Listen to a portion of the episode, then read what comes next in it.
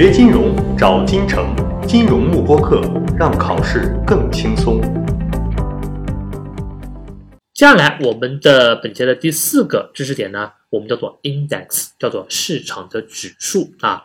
前面我们讲到了，如果我们在股票投资里面要想研究某一个个股的一个它的一个表现，那么非常容易，我只要去交易软件里面看这个个股它在过去的一个什么价格啊、成交量啊，那么就可以了。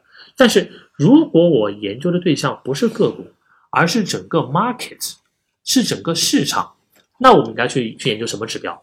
哪个指标是可以代表整个市场的一个整体表现的？啊是不是就是这个 index 啊，对吧？那我就要去研究这个股票指数了，它的一个表现。因为股票指数呢，它是能够代表整个市场的一个整体的走势的，好吧？好，那么这一节我们就会把跟股票指数相关的一些这个考点相关的一些比较重要的知识点在里面进行了一个总结啊。好，首先我们先来看什么叫指数，就什么叫做证券市场指数。证券市场指数，它本质上就是一个 portfolio，本质上是一个投资组合嘛，对吧？比如说，我现在想看出整个这个股票市场它的表现怎么样，那怎么办呢？我不可能把这个股票市场里面每一只股票都拿出来研究一遍吧？比如说，中国的 A 股市场上有三千多只股票。我不可能把每只股票都拿过来研究一遍，对不对？好，那么在这种情况下，为了能够迅速的反映出股票的一个整体的一个走势呢，我们可以在这三千多只股票里面选择一些有代表性的成分股啊，比如说，我就选择了三百只股，比如我在这个深圳跟上证两个交易所里面选择一些最具有代表性的股票，一共是三百只股票，比如说股票一、股票二，好，一直到股票三百。这三百只股票是不是就构成了一个 portfolio 啊？好，那么既然是 portfolio，每一只股票我们还必须给它配个什么？哎，配个权重，对吧？比如说一号股票它的重要性比较高，那我给它一个比较重要的权重，比如说权重是百分之一。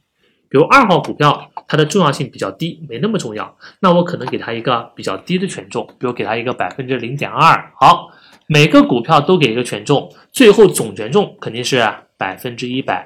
那这样，我这个组合就构建好了，对吧？这个组合我就把它命名成叫做沪深三百指数。好，那怎么通过这个指数去反映整个市场的走势呢？你看一下，这个指数在年初的时候，它的估值是多少嘛？比如说，这个指数在年初它的总金额是这，比如整个这 portfolio，它的年初它的总金额是一个亿。比如说，好，假设到了一年之后，还是这个一模一样的 portfolio，它的总金额变成了一点一个亿。那我就能说，在这一年的时间里面，这个沪深三百指数是不是上涨了百分之十啊？对吧？如果年初它的点位是一千点的话，那么到了年末，它对应的点位就是一千一百点，好吧？这个就是指数它最基本的概念。所以说，什么叫指数呢？指数的本质就是一个 portfolio 啊。我用这个 portfolio，这 portfolio 里面包含的是目前股票市场上一些最具有代表性的成分股，我们用这些成分股的表现去。替代去反映我整个股票市场的一个表现，好吧？这个是 index 呢，它最基本的一个含义啊。好，接下来我们说了，那我要让 index 反映整个市场的走势，我是不是每过一段时间就要看我这个 portfolio 它的金额到底变化了多少啊？对吧？比如这个里面，我这个 portfolio 它的金额从一个亿变成了一点一个亿，说明这个指数上涨了百分之十嘛？那我才可以对应的去计算这个指数的点位。那么这个指数的金额波动它是如何去计算的呢？注意有两种计算的方法，这两种计算方法考试的时候我们一定要注意区分。所以考试的时候，如果题目里让你算一个指数，就是这个 portfolio 在一段时间内的变动的那个百分比的话，你一定要看清楚。他问的是 price index 还是 return index？因为这两个是不一样的，好吧？好，我们先看什么叫 price index。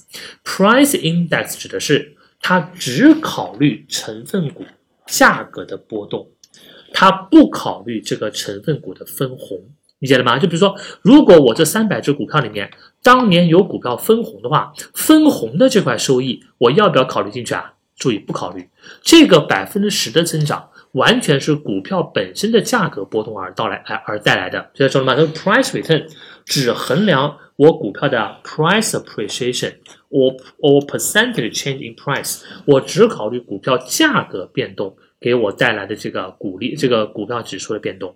好，而反过来，什么叫 return index 呢如果题目里让你算的不是这个 price index，是这个 return index，那么就意味着我在反映整个这个指数的 portfolio 变动的时候，不但要考虑它成分股的价格波动，还要考虑什么？还要考虑它在这个期间所支付的股利。也就是说，如果这三百只成分股有发股利的话，这个股利的收益也要加在这个百分之十的收益里面。我算一个总的收益出来，这个总的收益才是我们最后点位的一个变动。对吧？比方说了，total return 呢，它不但衡量整个成分股价格的上涨，还要把成分股在这段时间内它发放了什么股利啊？当然，股票是没有利息的，但如果是债券指数的话，那么就有利息了，对吧？还要把债券的利息啊、股票的股利啊、其他的一些什么利润分，就还要把一些除了价格波动以外的其他的一些这种产生的收益都算进去。我算出一个 total return，这个 total return 它代表的就是 return index 它的一个变动。所以考试的时候，如果它让你算的是一个指数的波动率的话，那么一定要看清楚，它问的是 price index 还是 return index，好吧？好，这是关于指数的第一个比较重要的知识点。好，第二个关于指数波动的一个比较核心的点，这个是指数里面最关键的一个考点，就是不同的，就是有五种不同的 weighting scheme。那我们前面讲到，指数它是一个 portfolio。我把成分股选出来之后，是不是要给每个成分股一个权重啊？那么这个权重到底是由什么因素决定的呢？什么样的股票它的权重高，什么样的股票它的权重低？我是不是需要一套完整的这个加权的方法的，对吧？这套加权的方法。我们就称之为叫做 weighting scheme，叫做加权的方法啊。那么在我们的这个一级的考试里面，一共会给我们介绍五种不同的加权的方法。这五种加权的方法，前三种一二三，注意你是要掌握它的计算的，好吧？就是说它的计算你是要掌握的啊。然后四和五，注意你不用掌握它的一个计算，只要掌握它的一个基本的概念，那么就 OK 了，好吧？好，那我们来看。前三种，我们来分别把它们的这个计算来这个掌握来看一下啊，就是说，那么计算主要考什么呢？就是考在这在每一种加权的方法下面，如何去计算这个指数的一个 return，它的一个波动率啊，它的回报率。OK，好，第一种指数我们称之为叫做 price weighted index，叫做以价格作为权重的指数。